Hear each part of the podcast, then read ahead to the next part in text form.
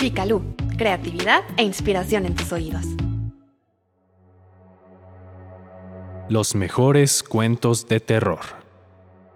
Un podcast escrito por Carla Durán y narrado por Andoni Fernández. Cuando la literatura se adentra en los senderos del terror, puede llevarnos a mundos oscuros e inexplicables. Para invitarte a recorrer estos terroríficos caminos literarios, te presentamos 10 cuentos de terror que, ya sea por medio de poderosas sugestiones, magia negra o por algún espectral influjo misterioso, te cautivarán con escalofríos a cada vuelta de página. Número 10. Una noche de espanto, de Anton Chekhov. Después de una sesión espiritista en la que su muerte fue augurada, Iván Ivanovich Panihirin se encuentra con un féretro en su habitación. El miedo le impide explicar racionalmente la presencia de la caja mortuoria, así que corre a buscar refugio en casa de sus amigos, donde, para su sorpresa, también encuentra ataúdes.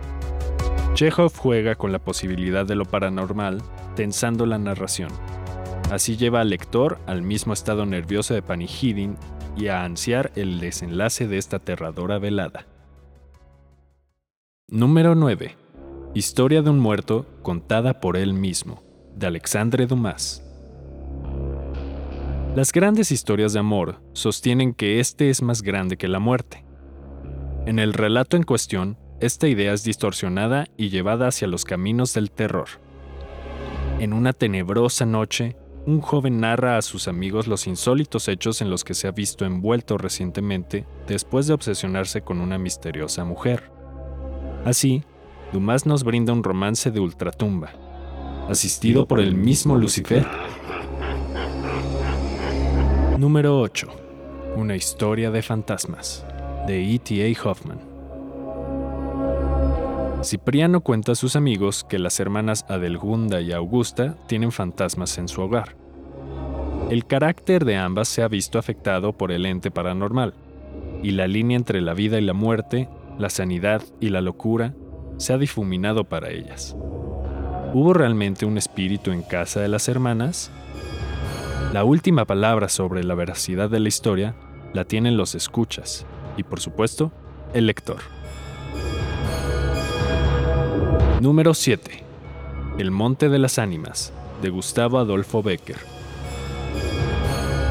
En la noche de todos los santos, Temibles historias sobre las almas condenadas a deambular por los montes en los que perecieron se cuentan alrededor del fuego.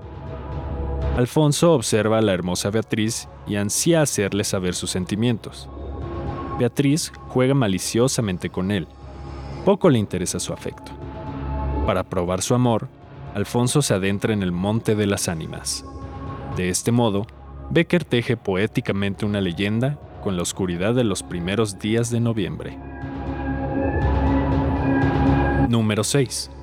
La gallina degollada, de Horacio Quiroga. Este es un cuento teñido de rojo. Los señores Mazzini y Ferraz ignoran a sus hijos varones por la condición con la que han nacido, mientras vuelcan su cariño sobre su única hija, Bertita. El castigo que recibe el matrimonio estará más cerca de un mandato divino que de una venganza maliciosamente planeada. Aunque posiblemente este cuento tenga un mal sabor de boca, resabio de una lectura escolar, no está de más revisitarlo para encontrar una narración en la que ningún detalle está de sobra y las descripciones transportan al lector a la escena del crimen. Número 5. El huésped, de Amparo Dávila. Un misterioso invitado altera la vida de la señora de la casa, sus niños y la sirvienta. Es evidente para ellos que hay algo extraño en él, pero la mujer no logra convencer a su marido de esto. La narración da mínimas descripciones del huésped. No hay manera de comprobar su especie. Si acaso por su proceder se sabe que hay algo de animal salvaje en él. Pero, ¿qué es realmente esa criatura? carece de toda inocencia o rasgo humano? Amparo Dávila construye magistralmente los trayectos del monstruo por la oscuridad y apuesta al terror primario de lo desconocido en un relato tan cautivador como angustiante. Número 4. La pata del mono, de W. W. Jacobs. Ni siquiera la magia puede proporcionar soluciones de la nada. Todo efecto trae consigo una causa detrás. Los señores White piden a la pata de mono una inocente suma de dinero.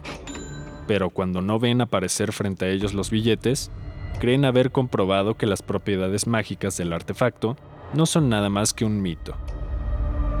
Sin embargo, este deseo se cumplirá, aunque a expensas de una serie de desgracias irreversibles. La pata del mono es un cuento que recuerda al lector que en ocasiones el peor monstruo son sus propios deseos. Número 3. El Orla, de Guy de Maupassant. A veces el miedo más profundo viene de convencer a la mente de que algo siniestro acecha donde en realidad no hay nada. A través de las entradas de un diario, Maupassant nos lleva a sumergirnos en la paranoia de un hombre acosado por un ser invisible. Con el paso de los días, el hombre va perdiendo la razón y su vida se convierte en un desesperado intento por escapar de la terrorífica presencia. Así, intentará no solo viajar lejos, sino también deshacerse del mal desde la raíz. Número 2. El corazón del ator de Edgar Allan Poe.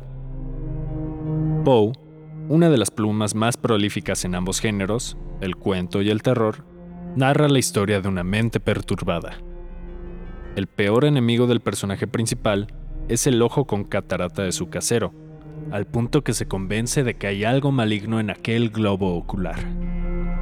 Su fijación lo llevará a matar, pero después de deshacerse del perverso ojo, los latidos del corazón del viejo no lo dejarán en paz. Una narración que se adentra en la locura al acelerado ritmo cardíaco de la muerte. Número 1. El ser en el umbral, de H.P. Lovecraft. Admito que he disparado seis balas a la cabeza de mi mejor amigo. Esta confesión de Daniel Upton abre el relato que encabeza nuestra lista.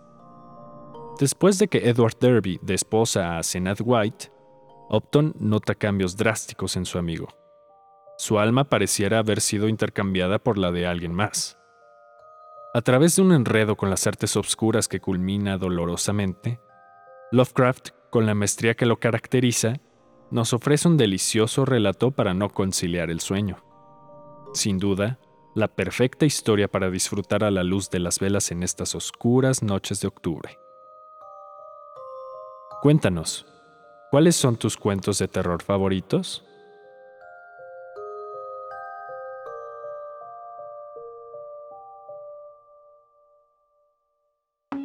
Disfrutaste este episodio, te invitamos a seguir nuestro podcast y a compartirlo con quien tú quieras. También puedes visitar nuestro sitio vicalu.com y seguirnos en redes sociales. Gracias por escucharnos y hasta la próxima.